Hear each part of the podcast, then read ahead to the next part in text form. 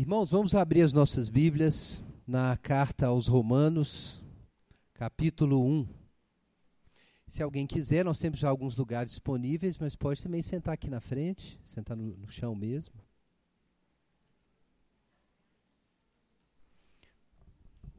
Acho que é melhor do que ficar apertadinho lá atrás.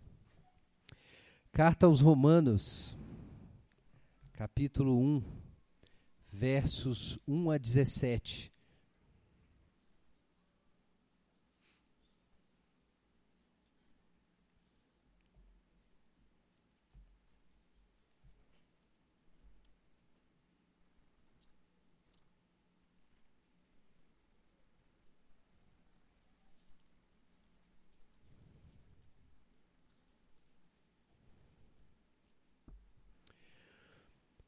Paulo, servo de Jesus Cristo, chamado para ser apóstolo, separado para o evangelho de Deus, que ele antes havia prometido pelos seus profetas nas santas escrituras, acerca de seu filho, que humanamente nasceu da descendência de Davi, e com poder foi declarado filho de Deus, segundo o espírito de santidade, pela ressurreição dentre os mortos, Jesus Cristo, nosso Senhor por meio dele recebemos graça e apostolado por causa do seu nome, a fim de conduzir todos os gentios para a obediência da fé, entre os quais também sois chamados para ser de Jesus Cristo.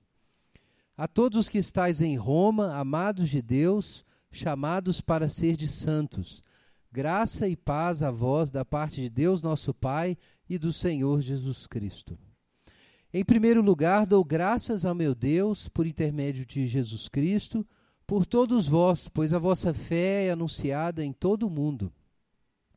Porque Deus, a quem sirvo em meu espírito, no evangelho de seu Filho, é minha testemunha de como sempre vos menciono, pedindo constantemente em minhas orações que agora, de algum modo, pela vontade de Deus, haja boa ocasião para visitar-vos porque desejo muito ver-vos para compartilhar convosco algum dom espiritual, a fim de que sejais fortalecidos. Isto é, para que juntamente convosco eu seja encorajado pela fé mútua, vossa e minha.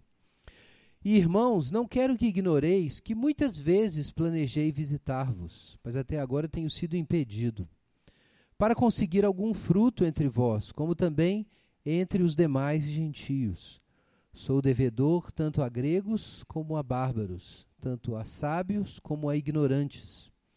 De modo que, no que depender de mim, estou pronto para anunciar o Evangelho também a vós que estáis em Roma. Porque não me envergonho do Evangelho, pois é poder de Deus para a salvação de todo aquele que crê, primeiro do judeu e também do grego. Pois a justiça de Deus se revela no Evangelho de fé em fé como está escrito: o justo viverá pela fé. Amém. Pai Santo, em nome de Jesus, pedimos a graça e a iluminação do Senhor nessa manhã, para que nós tenhamos uma compreensão mais clara da boa nova do Senhor, em nome de Jesus. Amém. Irmãos, por que Romanos hoje? Hoje é Natal, né? Não era para falar do nascimento de Jesus, né? Alguma coisa assim. Mas os irmãos devem ter notado que Paulo começa falando sobre isso. A primeira coisa que ele diz a respeito do seu assunto é que o evangelho diz respeito a Jesus, ao Filho de Deus, que nasceu segundo a carne da descendência de Davi e foi declarado Filho de Deus com poder segundo o Espírito de Santidade, pela ressurreição dos mortos. Então, o nosso texto começa falando, sim, do assunto de hoje. Quero lembrar da leitura que a gente acabou de fazer, no Evangelho de Lucas, capítulo 2. Não temais, porque vos trago novas de grande alegria para todo o povo. É que hoje, na cidade de Davi, vos nasceu o Salvador, que é Cristo, o Senhor. Então, isso é o que foi anunciado desde o início no Evangelho de Lucas, e é assim que o Evangelho, o evangelho de Paulo, na carta aos Romanos, se apresenta. É a respeito de Jesus, que nasceu na casa de Davi, mas seria declarado Filho de Deus com poder pela ressurreição. Então, gente, o evangelho é assunto de Paulo. E por isso eu achei conveniente nós começarmos nossa série sobre Romanos no dia de hoje, em que a gente celebra o nascimento de Jesus. Evangelho é assunto de Paulo, ele usa aqui a palavra evangelho cinco vezes, a mesma palavra que aparece ali no evangelho de Lucas. É, as boas novas, ou as novas de grande alegria, o termo é evangelion, né, que foi transliterado para a gente como evangelho, mas significa boa nova. Então, esse termo evangelho aparece aqui várias vezes no prólogo da carta de Paulo aos Romanos. Mas essa carta é muito importante, porque de tal forma condensa o ensino de Paulo sobre vários assuntos e o núcleo do seu evangelho, que ela foi chamada mesmo do evangelho de Paulo. Eu quero começar com uma citação aqui de um comentário antigo e bem conhecido do, do é, Frederick Five Bruce sobre é, Romanos, e ele começa a, o seu comentário fazendo uma citação da introdução que é, William Tyndale é, produziu para a Carta aos Romanos, na edição de 1534 do seu Novo Testamento.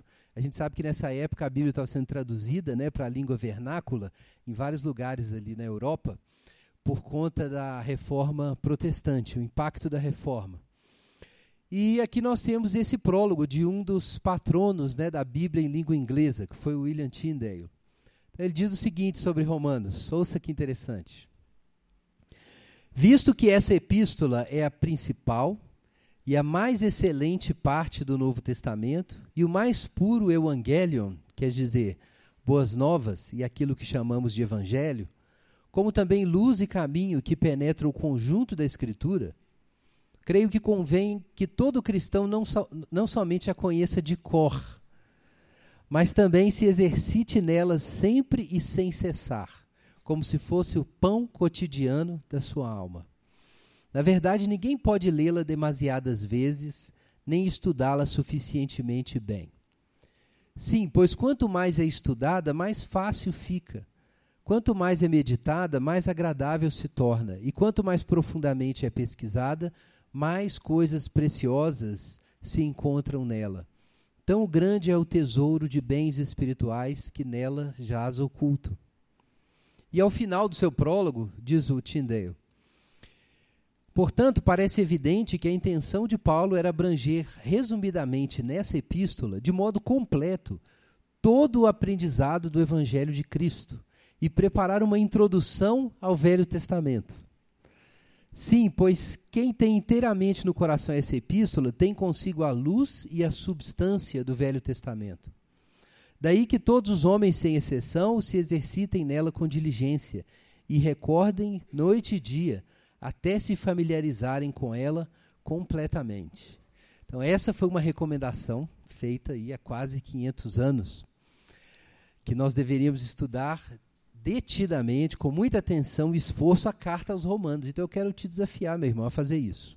Enquanto a gente estiver é, apresentando a nossa série, que você leia Romanos, leia várias vezes, leia as outras cartas de Paulo para entender Romanos, marque o que você não entende, porque isso pode ser uma oportunidade para você entender melhor o Evangelho. E como diz aqui o Tyndale, e eu concordo com ele, Aqui a gente tem uma chave para a Bíblia inteira. Apesar de ser um livro pequeno, comparativamente, existem outros livros da Bíblia bem maiores. É, o verdadeiro tamanho dos livros, gente, na Bíblia não é a sua extensão física. Alguns textos da Bíblia são bem pequenininhos, mas são como arquivos compactados. Quando você abre, eles ficam imensos. E eu tenho sempre a impressão de que Romanos é o maior livro da Bíblia. Apesar de não ser, obviamente, o maior. Mas eu sempre tive essa sensação. Então é um livro que vai exigir bastante. Eu quero te desafiar a estudar esse livro. Então aqui a gente tem o Evangelho de Paulo. É uma carta, irmãos, e como todas as cartas antigas, o nosso texto tem o seu prólogo, a sua introdução, tem um corpo e uma conclusão. E quando se compara com as cartas antigas, a gente descobre que o formato é realmente muito parecido. Se você prestar atenção aí, a gente acabou de fazer a leitura, veja aí seu, na sua Bíblia, o verso 1. Começa como uma carta. Paulo, servo de Jesus, chamado para ser apóstolo, separado para o evangelho de Deus. E aí ele segue falando algo sobre esse evangelho, a gente retoma. Então isso aqui é a apresentação, né, o remetente da carta. Depois nós temos destinatário lá no verso 7. A todos que estáis em Roma, amados de Deus, chamados para ser de santos. Então nós temos então a apresentação, o destinatário e uma saudação no final do verso 7. Veja aí. Graça e paz a vós da parte de Deus, nosso Pai, e do Senhor Jesus Cristo. Então isso era típico das cartas da época. Mas além disso, geralmente depois da, do remetente, da, eh, do destinatário e da saudação, apareciam votos. Do, no, nas cartas pagãs eram votos de boa saúde, eventualmente referências ao, a sacrifícios feitos aos deuses. Nas cartas de Paulo, você encontra também, no lugar dos votos, às vezes ele coloca votos, mas é comum ele colocar ações de graças e orações. E aqui nós temos uma longa oração, é, ação de graças com, com uma referência a orações, do verso 8 até o verso 15. Obrigado, irmão. E depois nós temos uma coisa que é atípica. Isso é muito importante para entender Romanos. Depois da parte introdutória, né, a, a remetente, destinatário, saudação, ação de graças, referência a uma oração que ele vem fazendo, nós temos nos versos 16 e 17, veja aí na sua Bíblia. Nós temos aí uma declaração temática. Isso é incomum. Paulo não costumava fazer isso ele geralmente apresentava a sua introdução seguindo o padrão normal de uma epístola. Às vezes ele mudava alguma coisa, por exemplo, ele estava tão feliz com a igreja de Tessalônica que metade da primeira carta aos Tessalonicenses é ação de graças. É uma ação de graças gigantesca. Ele estava tão bravo com as igrejas da Galácia que ele não tinha ação de graças.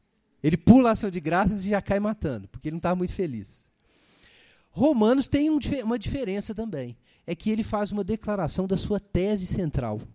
E isso mostra que a carta realmente tem um caráter mais sistemático. É uma carta diferente. E por isso ajuda a gente a entender as outras. E isso está aqui nos versos 16 e 17, como a gente vai examinar depois. Mas o que a gente tem aqui, em termos bem gerais, gente, é a introdução epistolar, epistolar tradicional, os versos 1 a 7. Depois nós temos os votos, dos 8, versos 8 a 15 e depois nós temos a declaração do tema nos versos 16 e 17. Em cada um desses três primeiros blocos da carta, irmãos, nós vamos ver alguma coisa sobre, ou Paulo nos mostra alguma coisa sobre o que é a vida evangélica. Nessa introdução, ele está se apresentando e dando as razões porque está escrevendo. Mas ele mostra algo de si nessa introdução. Então a gente vai gastar muito tempo examinando o conteúdo do Evangelho de Paulo. Hoje é só a introdução, mas eu queria chamar a atenção para isso. Como Paulo mostra a partir da sua apresentação, da sua apresentação do tema, diferentes aspectos do que seria a vida evangélica. Falando sobre a sua motivação em escrever essa carta, Paulo revela algo sobre como o evangelho o motiva, sobre como o evangelho organiza suas motivações, orienta a sua imaginação e atinge suas expectativas. Então é isso que nós vamos dar atenção hoje na introdução. Eu vou falar um pouco sobre como a introdução ajuda a gente a ler a carta, mas eu quero chamar a atenção especialmente para isso. Sobre o modo como o evangelho altera ou condiciona as motivações de Paulo. E ele mostra isso já na introdução da carta.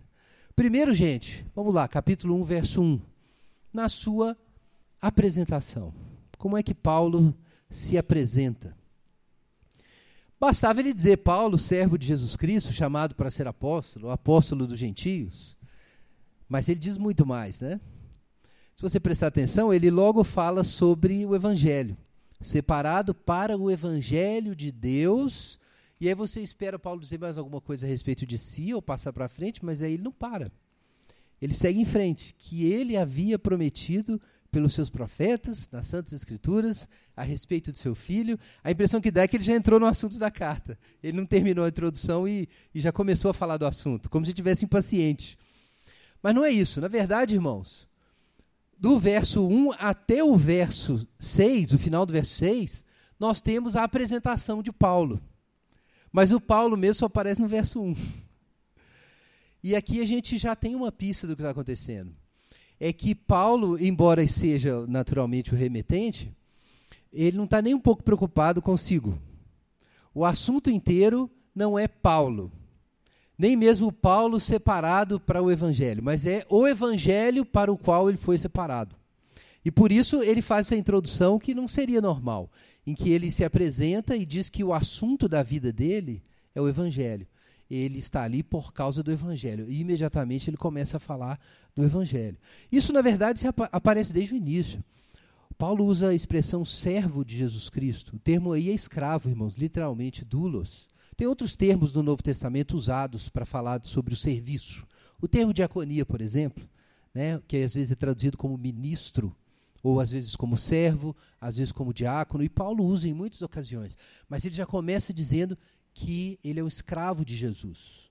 Ou seja, ele não está falando a respeito de si mesmo. Quem ele é não interessa. Ele já começa a introdução dizendo que quem ele é não interessa. O que interessa é o evangelho, que é a razão da sua vida. Então, quem é Paulo aqui? Um representante. Paulo é alguém que foi separado para o evangelho de Deus. Quem é Paulo não importa. Importa o evangelho de Deus. Então, Paulo é um representante. E qual é o assunto desse evangelho? Então, me referi no início. Veja na sua Bíblia os versos 3 e 4. Do que fala o evangelho? É de Jesus. É a respeito de seu filho, filho de Deus, que humanamente nasceu da descendência de Davi, ou como algumas versões trazem, nasceu da descendência de Davi, segundo a carne, e com poder foi declarado filho de Deus, segundo o espírito de santidade pela ressurreição dentre os mortos, Jesus Cristo, nosso Senhor. Então, qual é o assunto do evangelho? É Jesus. Amém? Acho que disso ninguém tem dúvida. O assunto do evangelho é a pessoa de Jesus. Mais particularmente, eu quero chamar a atenção dos irmãos para isso, que tem sido uma ênfase nossa aqui na esperança. A identidade de Jesus na sua relação com o Pai. Quem é Jesus? Não é só Jesus, é o Filho. Isso é muito importante. O Evangelho tem relação com o aparecimento do Filho de Deus.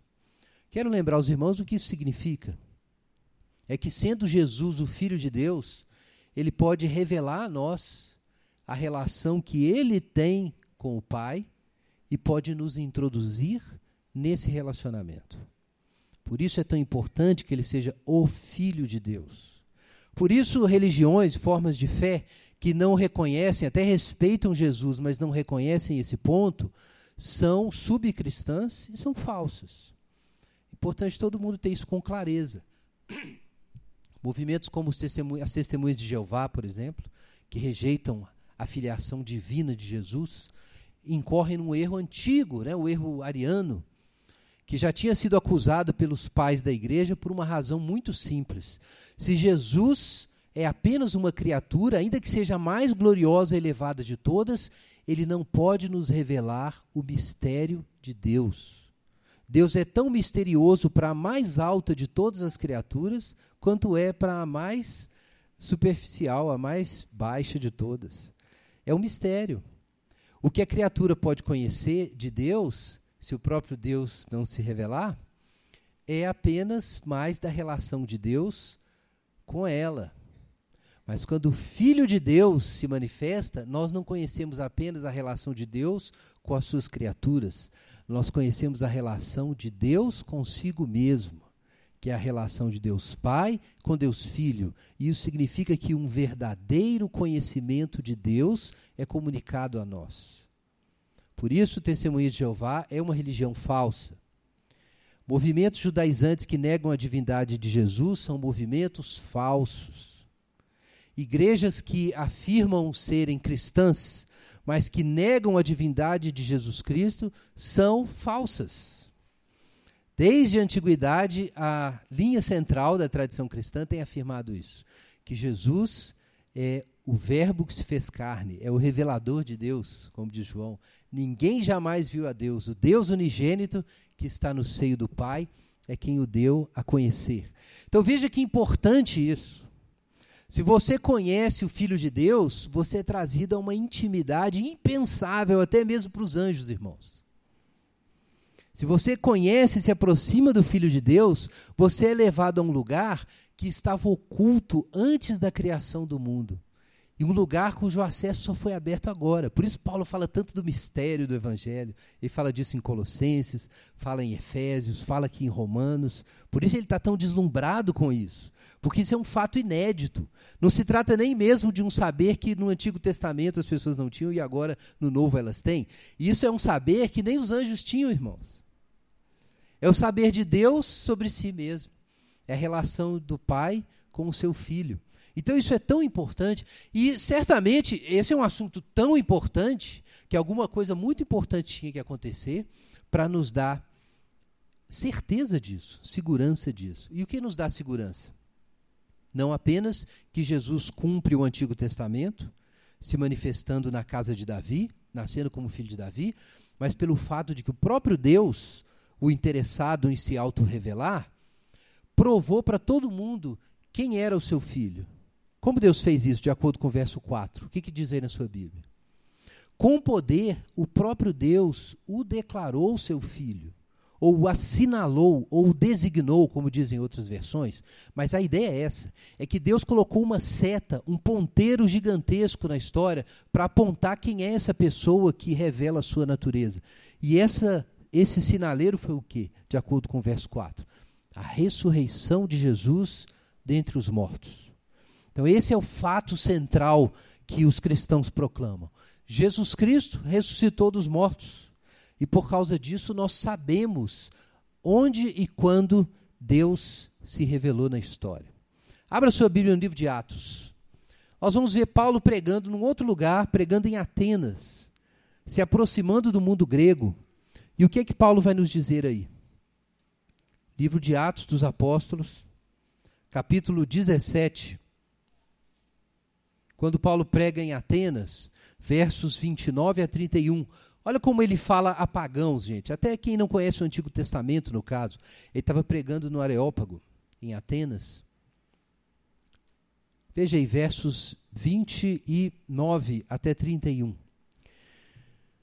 Sendo nós gerados por Deus, não devemos pensar que a divindade seja semelhante ao ouro, à prata ou à pedra esculpida pela arte e imaginação humanas. Deus não levou em conta os tempos da ignorância, mas agora ordena que todos os homens em todos os lugares se arrependam. Pois determinou um dia em que julgará o mundo com justiça, por meio do homem que estabeleceu com esse propósito, e ele garantiu isso a todos, ao ressuscitá-lo dentre os mortos. Então, gente, isso é a pregação de Paulo, é o que ele pregava em todo lugar. É o que ele escreve na carta aos Romanos, é o que Paulo pregou em Atenas, é o que ele pregou nos outros lugares onde ele foi, é o que os apóstolos diziam também, no começo do livro de Atos você vai encontrar isso. Que a ressurreição de Jesus é esse, grande cumprimento das promessas do Antigo Testamento, é o sinal de que Jesus é ungido, é o Cristo, e é a revelação de que ele é realmente o Filho de Deus, a demonstração pública de que ele é o Filho de Deus. Então, gente, dessa realidade é que se deriva o, a graça e o apostolado, é o que Paulo fala no versículo 5. Por meio dele recebemos graça e apostolado, por causa do seu nome. Graça e apostolado. Paulo está se referindo a quando ele se converteu, né? quando Jesus se manifestou para ele, ele tanto foi salvo quanto foi comissionado para realizar a sua missão apostólica no mundo. Agora, ele diz aqui, depois a gente vai falar sobre o significado dessa expressão, obediência da fé, mas eu quero chamar a atenção dos irmãos para o verso 6. Veja na sua Bíblia. Entre os quais também sois chamados para ser de Jesus Cristo. Paulo, imediatamente após se apresentar como escravo, como agraciado, mas também enviado para servir a Deus entre os gentios, ele inclui todo mundo. Todos nós fomos chamados para ser de Jesus Cristo. Nós que fomos eleitos e separados dentre os gentios, fomos chamados para ser de Jesus Cristo. Isso imediatamente nos lança para o capítulo 1, verso 1, quando Paulo se apresenta como servo, como doulos, como escravo de Jesus Cristo e chamado para ser apóstolo.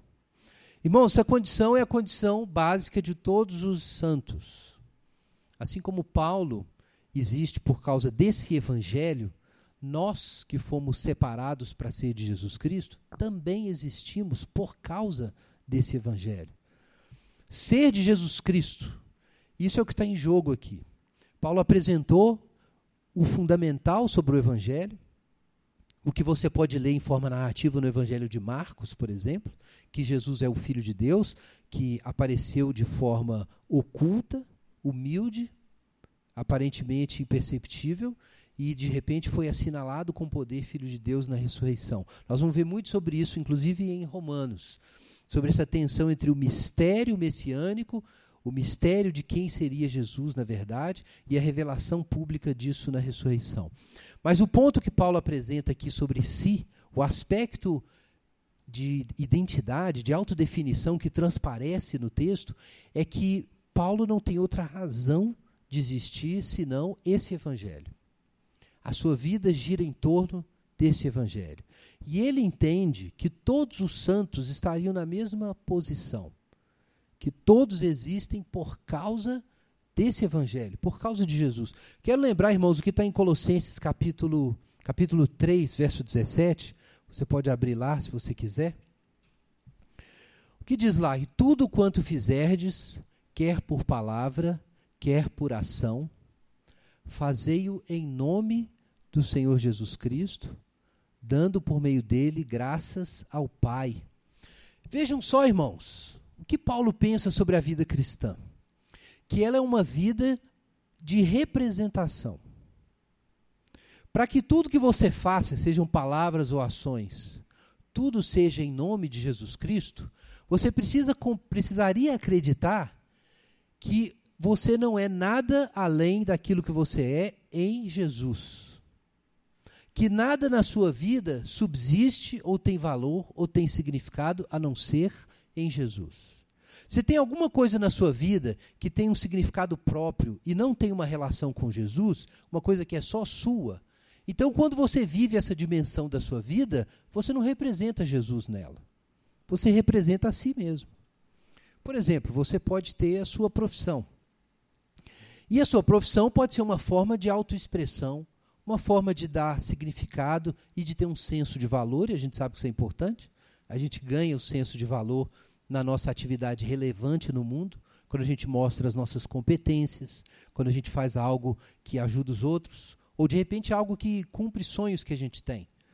Às vezes a gente tem uma profissão simplesmente para provar para nós mesmos que a gente é alguém, porque alguém no passado disse que a gente não era. E a razão porque muitas pessoas buscam sucesso é isso. É para provar alguma coisa, ele nem sabe exatamente para quem mais. Mas é, é meio que provar para si mesmo. Mas você pode estar realizando, por exemplo, o seu trabalho. E ser até um trabalho relevante. Mas se a única função desse trabalho é ser uma autoexpressão, ou um jeito de encontrar um significado perdido, ou um valor perdido, então isso é um lado da sua vida que existe por causa de você. E o que é triste, segundo as Escrituras, é que isso vai desaparecer quando você desaparecer. Para que as coisas tenham duração, elas têm que estar ligadas a algo eterno. Têm que estar conectadas com algo eterno. E aquilo em nós que não está ancorado em Jesus vai morrer, irmãos. Aquilo em nós que não tem ligação com Jesus vai desaparecer. Na verdade, viver como representante de Jesus no mundo, quanto mais da sua vida se tornar uma representação de Jesus, mais da sua vida é eterno. Mais da sua vida tem significado real. Então, essa é a questão em jogo. É disso que Paulo está falando, quando ele fala sobre ser de Jesus. É por isso que ele diz que ele é um escravo de Jesus. É que ele descobriu que só em Jesus as coisas têm significado permanente, têm duração, têm beleza têm destino. E fora de Jesus elas não têm, elas vão se perder. É isso que está em jogo também quando Paulo diz isso em Colossenses. Que a gente deve fazer tudo em nome de Jesus.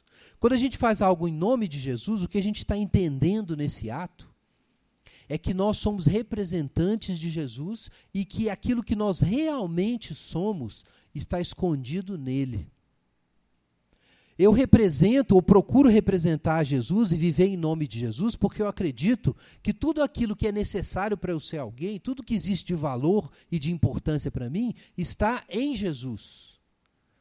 Então eu não me sinto perdendo a mim mesmo. Ou perdendo a minha identidade, porque eu deixo de viver por causa de mim, mas vivo por causa de Jesus. Pelo contrário, como está em Colossenses, está escrito em Colossenses, a nossa vida está oculta com Cristo em Deus. Quando Cristo, que é a nossa vida, se manifestar, também seremos manifestados com Ele em glória. Em outras palavras, quem você realmente é e tudo que você pode ser diante de Deus no mundo está em Jesus. Se você entregar a sua vida para Jesus e viver em nome de Jesus, você vai ter isso que você está correndo atrás pelos seus esforços. Mas se você tentar ser alguém por conta própria, você vai perder a sua alma. Você não vai se encontrar. Não existe um lugar para você se encontrar a não ser em Jesus. Porque Jesus é quem ressuscitou dos mortos. Então, irmãos, em primeiro lugar, eu queria chamar a atenção para isso. Paulo não está aqui fazendo meramente formalidade. Muita gente lê assim as cartas de Paulo como se a introdução fosse umas firulas ali, com as palavras espirituais, né? Shalom, paz, bênção, ale, alegria e umas coisas bonitas religiosas que você fala quando você entra na igreja, entra no modo religioso, né? Você liga o modo religioso aí. Ah, e tem gente que lê as cartas assim, quando vê Paulo usando essas palavras bonitas, são firulas espirituais. Não são, irmãos. Não são. Tudo tem significado. E aqui, logo na introdução, o que Paulo está deixando claro é isso: que Paulo, Paulo que está escrevendo para Romanos, para os Romanos, Paulo não, não importa. O que importa é Jesus, o que importa é o Evangelho, ele é um servo do Evangelho, e nós que fomos chamados, a gente pode não saber disso ainda, mas nós fomos chamados para ser de Jesus Cristo, assim como o apóstolo Paulo. Amém? Então aí a gente passa para a segunda parte da introdução. Paulo fala sobre o seu desejo de ver os irmãos em Roma. Eu não vou entrar em muitos detalhes aqui nesse trechinho. É, eu quero chamar atenção apenas para a atitude de Paulo em relação aos seus ouvintes. Primeiro, vejam só, Paulo dá graças a Deus por todos eles, porque a sua fé é espalhada e anunciada em todos os lugares. Paulo está feliz porque aquelas pessoas são cristãos de verdade. Pode parecer pequeno, mas eu quero te fazer essa pergunta.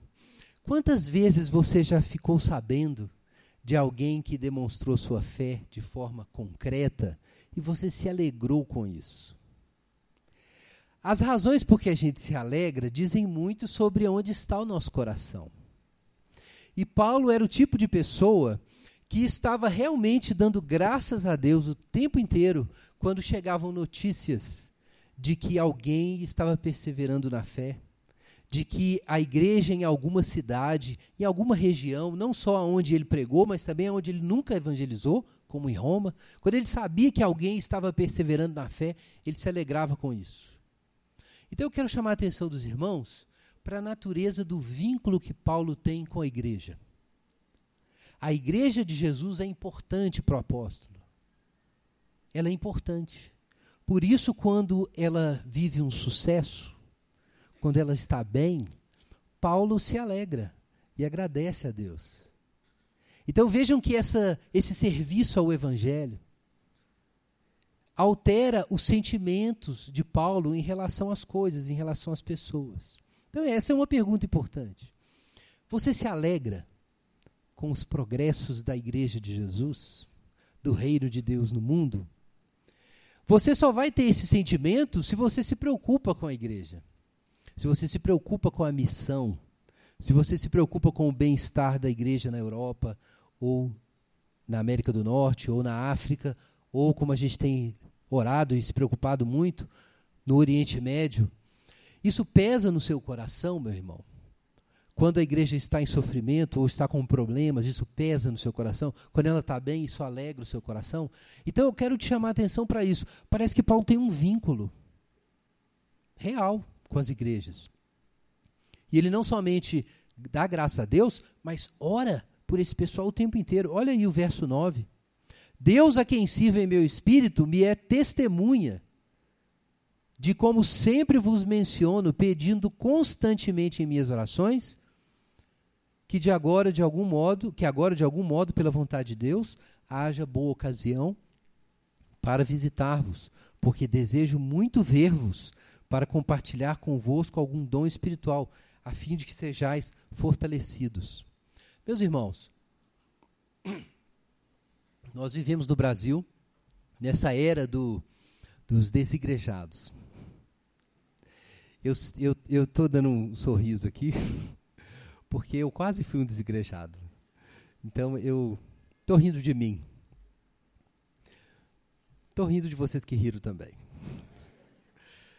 Que alguns aqui também tiveram essa experiência de você dar aquela canseira, né? Aquela canseira de igreja, de papo de igreja, aquele negócio que você vai indo e repetindo e parece sempre a mesma coisa, e você em algum momento de repente foi até abusado, houve algum abuso de autoridade.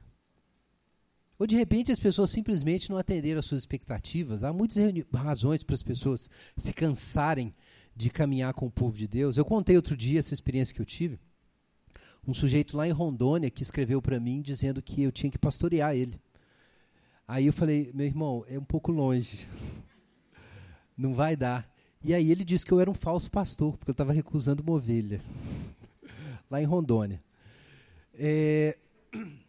Então, às vezes, as pessoas ficam desigrejadas por razões que estão além do nosso alcance.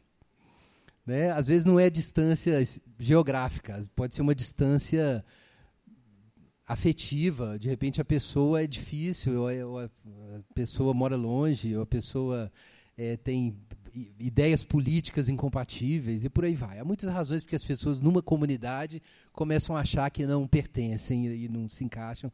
Mas tudo bem, isso pode acontecer e você manter a saúde espiritual e você continuar participando de uma igreja. E como é que você sabe disso? Que você está ainda espiritualmente saudável? Porque você tem esse espírito de Paulo. Você se alegra e chora com a igreja. Você não fica triste com a igreja porque a igreja não se lembrou do dia do seu aniversário. Você fica triste com a igreja porque tem pecado na igreja. Você não se alegra com a igreja não é porque ela lembrou do dia do seu aniversário. Você se alegra com a igreja porque Deus se manifestou na igreja porque a igreja está funcionando como igreja. Então, é, esse espírito de Paulo chama atenção. Veja o que ele diz: que ele vem orando continuamente ou constantemente para ter uma oportunidade de compartilhar do evangelho com aquela igreja, de compartilhar algum dom espiritual. Do que Paulo está falando? Sobre edificação mútua. Veja que desejar compartilhar um dom espiritual não é a mesma coisa, meus irmãos, de você compartilhar uma cervejinha com amendoim. Pode ser um meio de compartilhar algum dom espiritual, mas não é a mesma coisa. Paulo não está falando meramente aqui de amizades como se pode ter lá fora, como a gente diz. A gente pode ter muitos bons amigos fora do contexto de igreja local e amizades que tenham relação com a vida profissional, com alguma militância comum, com a nossa, eh, nossos, os estudos até, com a caminhada comum dos estudos, ou de repente um vínculo familiar muito sólido. Há muitas razões para a gente ter conexões legais. Mas vejam aqui, irmãos, Paulo está falando de outra coisa. Está falando sobre compartilhar coisas espirituais. Carismata, dádivas. Coisas que Deus te deu, coisas que Deus me deu coisas que eu tenho na minha vida, não como posses pessoais meramente, mas coisas que eu reconheço na minha vida como trabalhos de Deus na minha vida, operações de Deus na minha vida, coisas que foram construídas em mim pela minha comunhão com o Senhor, e essas coisas eu quero trocar, eu quero compartilhar. Eu quero saber do que Deus fez em você e eu quero compartilhar do que Deus fez em mim. E aqui então nós temos uma, um compartilhamento, uma coinonia, é uma comunhão. Mas o que é compartilhado aqui é a posse comum da graça. É isso que é compartilhado. Não é tão somente o que está no nível natural. O anímico, como diz Dietrich Bonhoeffer, coisas boas que também Deus nos deu e que nós podemos trocar, mas não é disso que Paulo está falando. Ele está falando sobre obras especiais do Espírito Santo. Então, Paulo está falando sobre o tipo de comunhão ou de experiência de comunhão que você tem se você está no Evangelho. Se você, você está no Evangelho, salvo um motivo de força maior, como todas as igrejas da sua cidade serem heréticas, eu conheço um caso desse. Mas, salvo motivo de força maior, é natural que você queira se apresentar nos cultos dominicais. É natural que você queira encontrar cristãos na sua vida. Que você queira ter amigos de fé. Gente que crê na mesma coisa, que ora, que se preocupa com a sua condição espiritual, com as quais você se preocupa.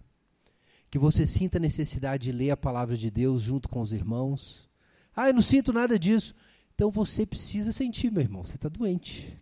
Se você não sente nada disso, o Evangelho não está no lugar que devia estar na sua vida. Sendo bem direto. O Evangelho não está no lugar que devia estar na sua vida. Se lhe falta completamente essa sede e essa disposição de compartilhar com os irmãos os carismata, as coisas espirituais, os dons que Deus nos dá. Então vejam o espírito aqui de Paulo. Paulo precisa da igreja. Ele precisa receber algo da igreja, ele quer dar algo para a igreja. Não é a igreja local apenas, tá, irmão? De repente você nem é dessa comunidade, não importa. Eu estou falando da igreja no sentido geral, a igreja de Jesus. Você precisa ter isso. E Paulo, então, o que ele precisa, verso 12, veja na sua Bíblia. Que eles sejam fortalecidos, isto é, para que juntamente convosco eu seja encorajado pela fé mútua, vossa e minha. É isso que a gente precisa. Você precisa de ver um crente. Quando você vê um crente sendo crente, te dá vontade de ser crente também. Se você não anda atrás de um crente que é um crente de verdade, você vai capotar, meu irmão. Talvez seja até uma das razões porque você tenha capotado no passado. Ou você esteja a, sob risco de capotar nesse momento. A gente precisa disso, ninguém é autossuficiente. A gente precisa ser encorajado pela fé mútua. Você precisa ser alimentado pela contemplação da devoção, da fidelidade, do compromisso, do amor de alguém. É verdade que a gente vê muita coisa ruim na igreja de Jesus. Mas se você ler as cartas de Paulo, você vai ver que você não é nem um pouco original nisso. Aliás, Paulo via coisas horrorosas nas igrejas que ele fundou. É só você ler 1 Coríntios, 2 Coríntios, Gálatas. Gálatas, quando Paulo escreveu, ele estava desesperado. Ele meteu o pé na porta da igreja, ou das igrejas. E a igreja de Corinto, ele achava que os, os incrédulos se comportavam melhor do que os crentes de Corinto. O mesmo Paulo que escreveu isso aqui, meu irmão. Então, sabe por que, que você tem essa sensação, muitas vezes? Sendo bem franco ah, já que tem tanta coisa errada, eu não quero, eu acho que isso é mentira, eu não quero participar. Isso é uma forma, sem você perceber, de você justificar um desejo de chutar o pau da barraca. É isso. É que lá no fundo você está cansado de ser crente. Você está cansado de buscar a Deus, cansado de insistir naquela oração, cansado de lutar contra o pecado. E aí, quando você é emocionalmente ferido por algum comportamento, alguma palavra, alguma coisa que você viu, de repente você se sente corajoso para ser o suficiente para ser um desigrejado. E sem perceber, você está sendo corajoso para pecar, que é o que você já queria fazer. E é por isso que você dá a linha. É porque você precisa muito pecar e você precisa de uma justificativa. E o que pode ser melhor do que alguém te ferir, te machucar e esquecer de você? E aí você tem a sensação tipo assim, como você pudesse dizer para Deus, mas você não tem coragem de dizer para Deus, mas você diz pelo menos para si mesmo. Tá vendo? É isso mesmo. É isso que você tem que fazer.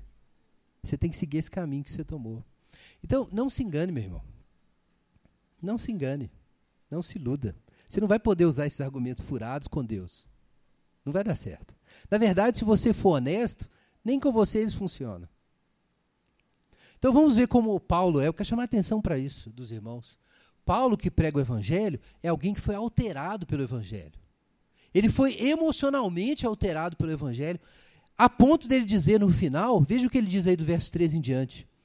Que, não quero, irmãos, que ignoreis que muitas vezes planejei visitar-vos, para conseguir algum fruto entre vós, como também entre os gentios. Sou devedor tanto a gregos como a bárbaros, tanto a sábios como a ignorantes. Vejam como Paulo se sente. Ele acha que ele tem uma dívida com os ignorantes e os sábios, com os gentios e os judeus, com as igrejas. Paulo tem uma dívida. ele tem um sentimento de dívida. Então, esse é o segundo ponto que eu queria chamar a atenção: a dívida. Primeiro é a autodefinição de Paulo. E o segundo é isso: é que Paulo se sinta, aparentemente sem nenhuma razão, vinculado a todos.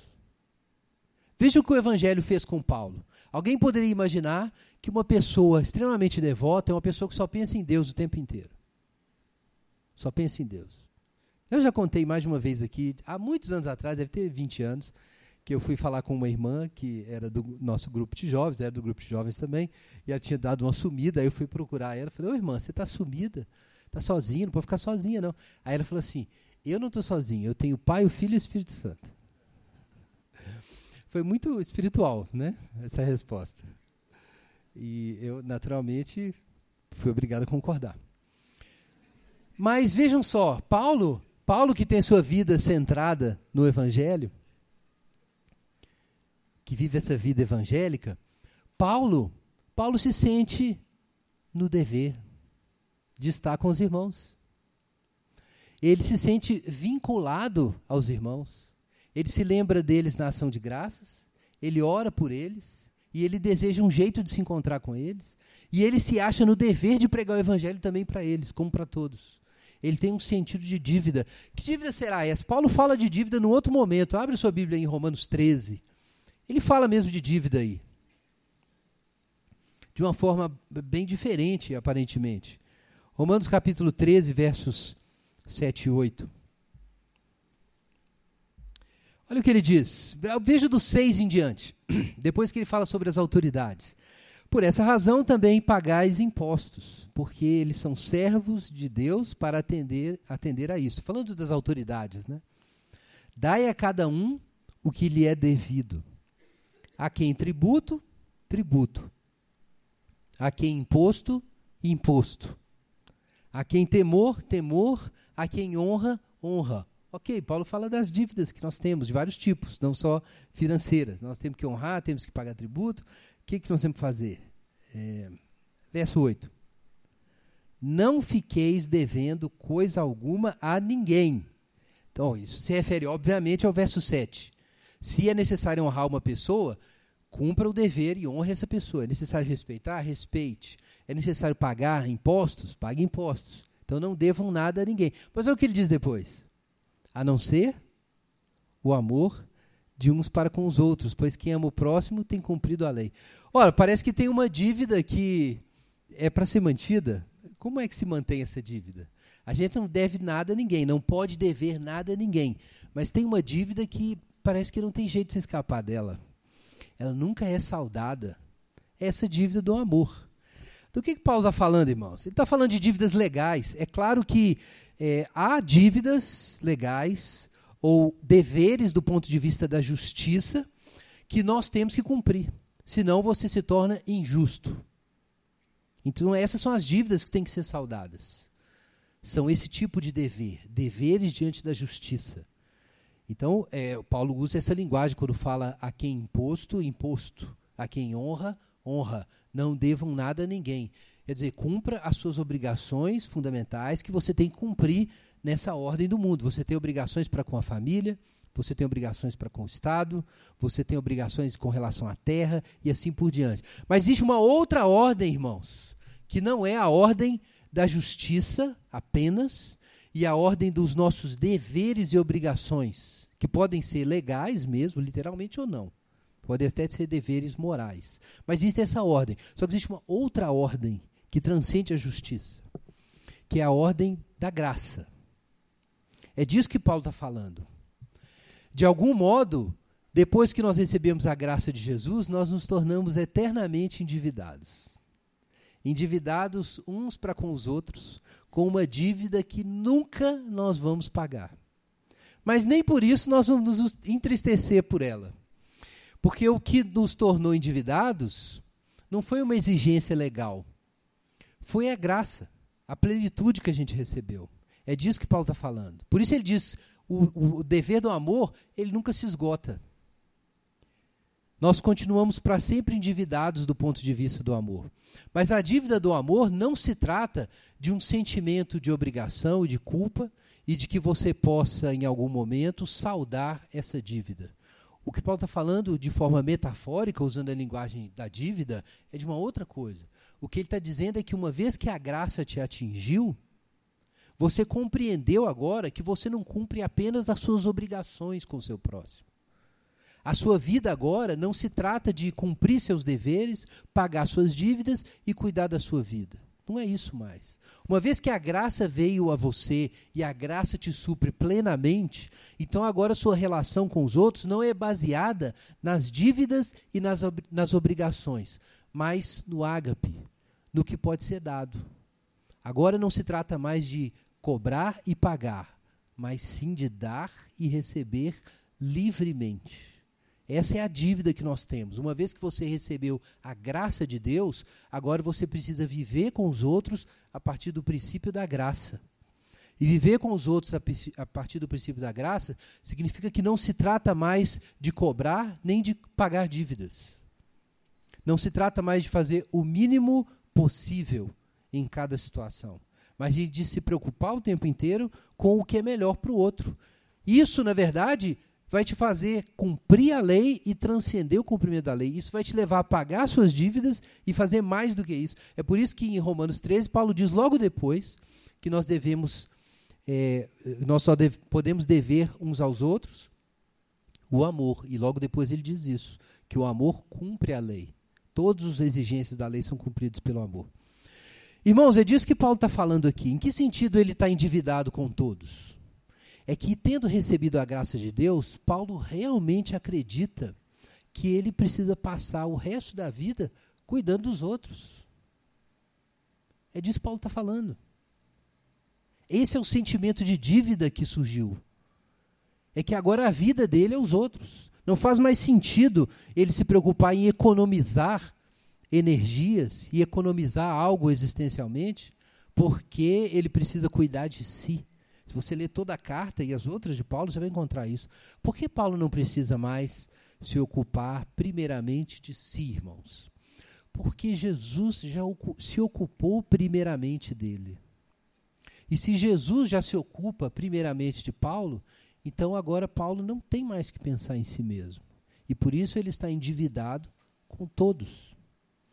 Irmãos, de novo eu quero chamar a sua atenção para isso. Como você vê a sua relação com os outros? Como uma relação de cobrança e de dívida no sentido literal, que aí não é o que Paulo está falando.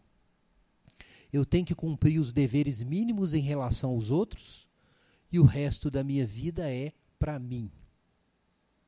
E eu tenho todo o direito de guardar esse resto da vida para mim.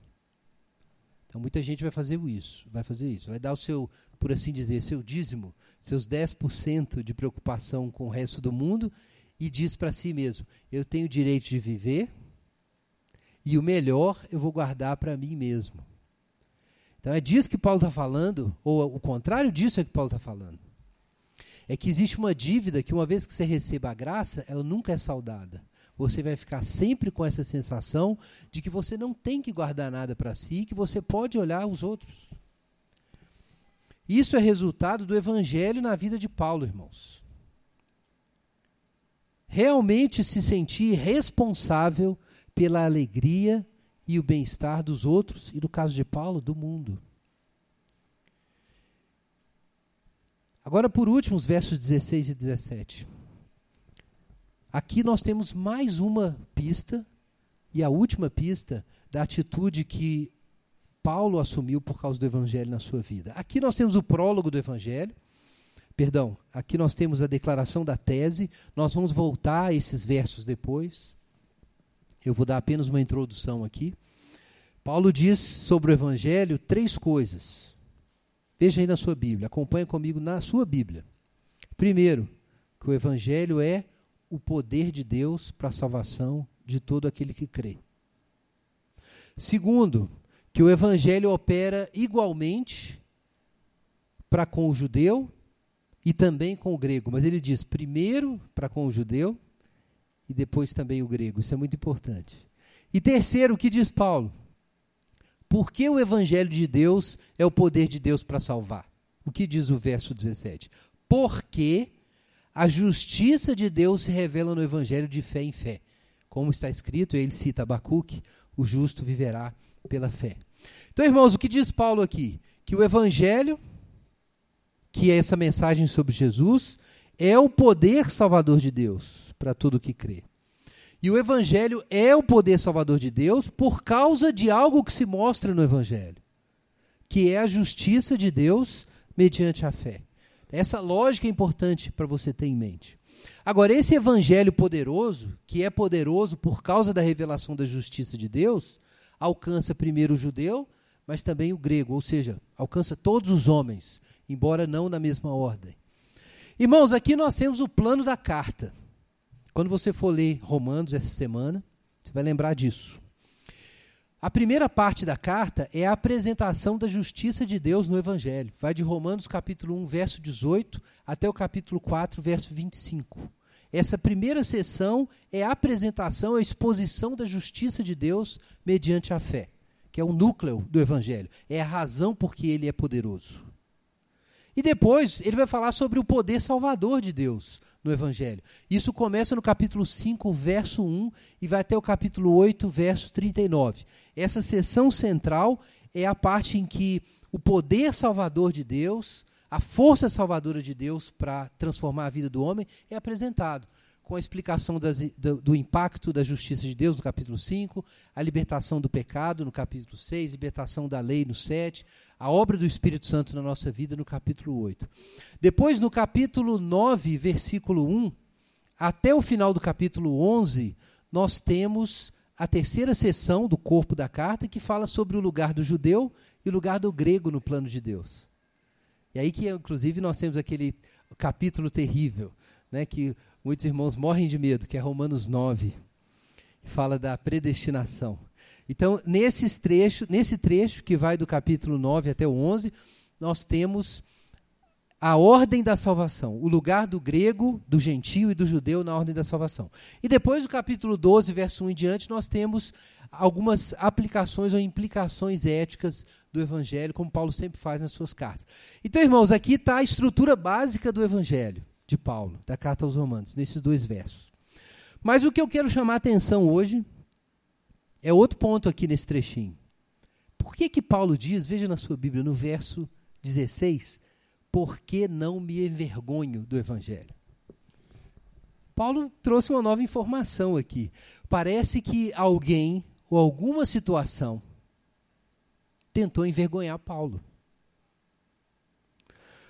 Parece que Paulo sofreu algum tipo de tentação sobre a sua dignidade, ou sobre a importância ou o valor do que ele estava fazendo. Ninguém deve se surpreender com isso.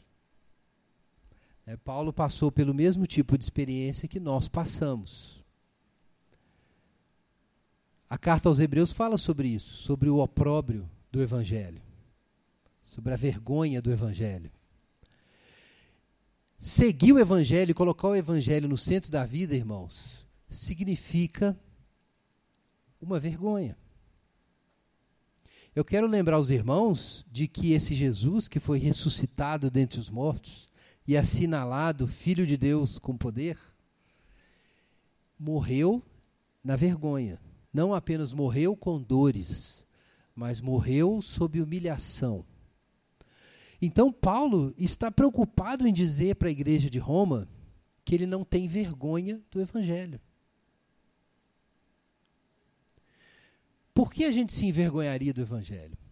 Porque existem forças, irmãos, nesse mundo com valores opostos aos valores do Evangelho e que consideram a vida evangélica uma vergonha e consideram a fé nesse evangelho um motivo de frustração e de vergonha. É interessante observar, se você pular o subtítulo antes do verso 16, que Paulo termine o verso 15 desses termos. Olha aí na sua Bíblia. no que de depender de mim, estou pronto para anunciar o evangelho também a vós que estáis em Roma, porque não me envergonho do evangelho. Faz todo sentido, irmãos. Roma é o centro do mundo da época. E foi Roma quem crucificou Jesus. Roma é o centro de poder do mundo antigo. E foi Roma quem envergonhou o Filho de Deus na cruz, naquela forma. Então, quando Paulo decide que de todos os lugares onde ele foi, sendo ele cidadão romano, agora ele vai anunciar o evangelho, a boa nova sobre aquele homem que a cidade de Paulo, Roma, crucificou, envergonhou e excluiu. Então ele precisa respirar fundo e dizer para os crentes e para si mesmo: não me envergonho do Evangelho.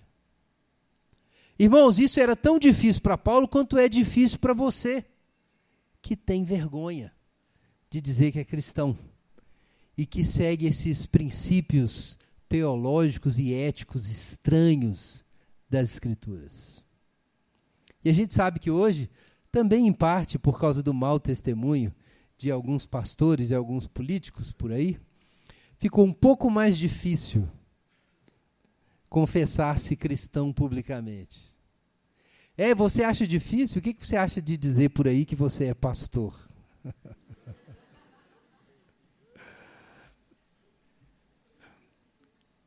Mas você aí que é crente, já foi o tempo que era tranquilo você dizer que você era crente, né? Tá, não está fácil não. Tá fácil não. O filme está muito queimado. Tudo bem, não tem nada de errado você ter vergonha de coisas que a gente deve ter vergonha mesmo. Coisas que a igreja cristã fez que não prestam. Disso a gente tem que ter vergonha. Mas não é dessa vergonha que eu estou falando. É a vergonha de dizer, por exemplo, que a sua alma e o seu corpo são de Jesus. Que você é um servo de Jesus e que você não fica se pegando por aí porque seu corpo é de Jesus. Você é crente. E a sua religião não permite certas coisas. e aí você tem vergonha de dizer, né? Tem vergonha.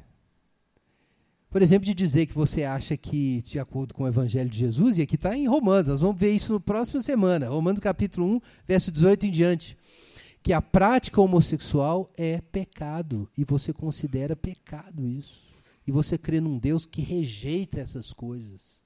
E a gente vive num clima de policiamento ideológico tão forte que você tem vergonha de dizer que pensa exatamente isso. A ponto de, em alguns momentos, ficar em dúvida se pensa nisso mesmo. A gente já falou sobre isso aqui na Esperança, né? não vou voltar no assunto agora. Mas, irmãos, o que é que nós temos? Abre sua Bíblia aí, Efésios, capítulo 6. Como é que Paulo vencia a timidez de pregar o evangelho da cruz no centro da crucificação, de pregar o evangelho da cruz na capital dos crucificadores. O que, que Paulo fazia para dar conta de fazer isso? Está aí em Efésios capítulo 6, verso 17 a 20. Tomai também o capacete da salvação e a espada do Espírito, que é a palavra de Deus com toda oração e súplica, orando em todo tempo no Espírito, e para isso mesmo vigiando com toda perseverança e súplica por todos os santos, e também por mim, para que a palavra me seja dada quando eu abrir a boca, para que eu possa com ousadia tornar conhecido o mistério do Evangelho, pelo qual sou embaixador em cadeias, para que nele eu tenha coragem de falar como devo. Vejam, irmãos, o apóstolo Paulo pedia orações para ter coragem de confessar a sua fé. Se o apóstolo Paulo, irmãos, pedia orações para isso, tudo bem, ele estava em cadeias, apanhava e tudo mais. Mas se o apóstolo Paulo pedir orações para isso, meu irmão, sem orar você não vai conseguir. Você não vai conseguir estudar esse evangelho e depois dizer em alto e bom som, com a cara lavada entre os seus pares, seus amigos, seus parentes, que é exatamente nisso que você acredita e que eles deveriam acreditar nisso também. Como você vai fazer isso, meu irmão? Sem oração. Não vai conseguir. Se Paulo precisava de oração, e nós? Mas, irmãos, aqui nós temos então, claro, a introdução que Paulo fez ao seu evangelho, mas eu quero lembrar esses três pontos que eu destaquei. Em primeiro lugar, que Paulo está tão entregue ao Evangelho e serve a Deus no seu espírito, como ele diz aí, logo nos primeiros versos, que ele se define por esse Evangelho. Ele é um servo de Jesus. Então, esse Evangelho que ele quer anunciar para Roma, em primeiro lugar, domina a sua vida, governa o seu senso de significado. Em segundo lugar, meu irmão, como está claro aí na segunda sessão, esse domínio do Evangelho na sua vida condiciona a sua relação com os outros. Paulo não existe mais por causa de si, ele se preocupa com o povo de Deus, ele quer estar com a igreja e, na verdade, ele quer estar com o mundo. E por causa disso, ele se sente no dever de pregar o Evangelho. Então veja, meu irmão, se o Evangelho entrar fundo no seu coração, você não vai conseguir guardar ele só para você. Porque você vai sentir no dever, na dívida, de fazer os outros participarem da alegria que você conheceu. Então, Paulo conheceu o Evangelho no coração e conheceu então a dívida a dívida de amor que, como Jesus, ele tinha com todos os homens. Agora, isso envolvia, então, um obstáculo externo, porque Roma não quer ouvir essa mensagem. Então, você precisa de coragem. Mas Paulo podia dar testemunho que ele tinha essa coragem. Ele não tinha vergonha do Evangelho. Então, se o Evangelho entra no centro da sua vida, você descobre o mundo, mas descobre também a coragem para dar o seu testemunho no mundo. Paulo, veja, irmãos, na introdução de uma carta você percebe isso. Paulo é uma pessoa entregue para o evangelho, entregue para os outros e com ousadia suficiente para enfrentar a oposição e o opróbrio que o mundo ia lançar contra ele. Eu quero te desafiar, irmão, a pensar nisso enquanto a gente estuda Romanos nas próximas semanas. Permitir que o evangelho modifique a sua vida enquanto você o ouve, enquanto você escuta, enquanto você lê essa carta. Isso significa, e você vai reconhecer sinais, em primeiro lugar, que você se sente um representante desse evangelho. Você descobre esse evangelho como o centro que dá sentido para a sua vida. Segundo, você vai descobrir os outros, se esse evangelho fizer a obra dele na sua alma. Você vai descobrir os outros, se vincular aos outros em amor, como Paulo se vinculou. E em terceiro, você vai ter esse senso de confiança e a coragem de anunciar o Evangelho. Então perceba isso, meu irmão. Você vai estudar, é legal estudar a carta aos Romanos. Estudar o que o apóstolo Paulo pensava. Mas entenda que, na medida que esse evangelho entrar na sua vida, essas coisas têm que acontecer. O evangelho não pode ser só observado de fora. Se ele entrar na sua vida, ele vai mudar a sua relação com Deus, com os outros e com a oposição do mundo. Vamos orar a respeito disso enquanto os elementos são distribuídos? Peça a Deus para fazer com que esse evangelho que o Paulo pregou entre na sua vida como entrou na vida dele. E mude a sua vida como mudou a vida dele. Faça essa oração agora.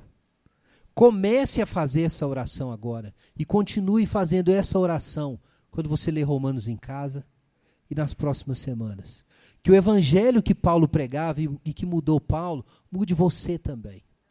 Vamos orar sobre isso enquanto a gente se prepara para a ceia do Senhor.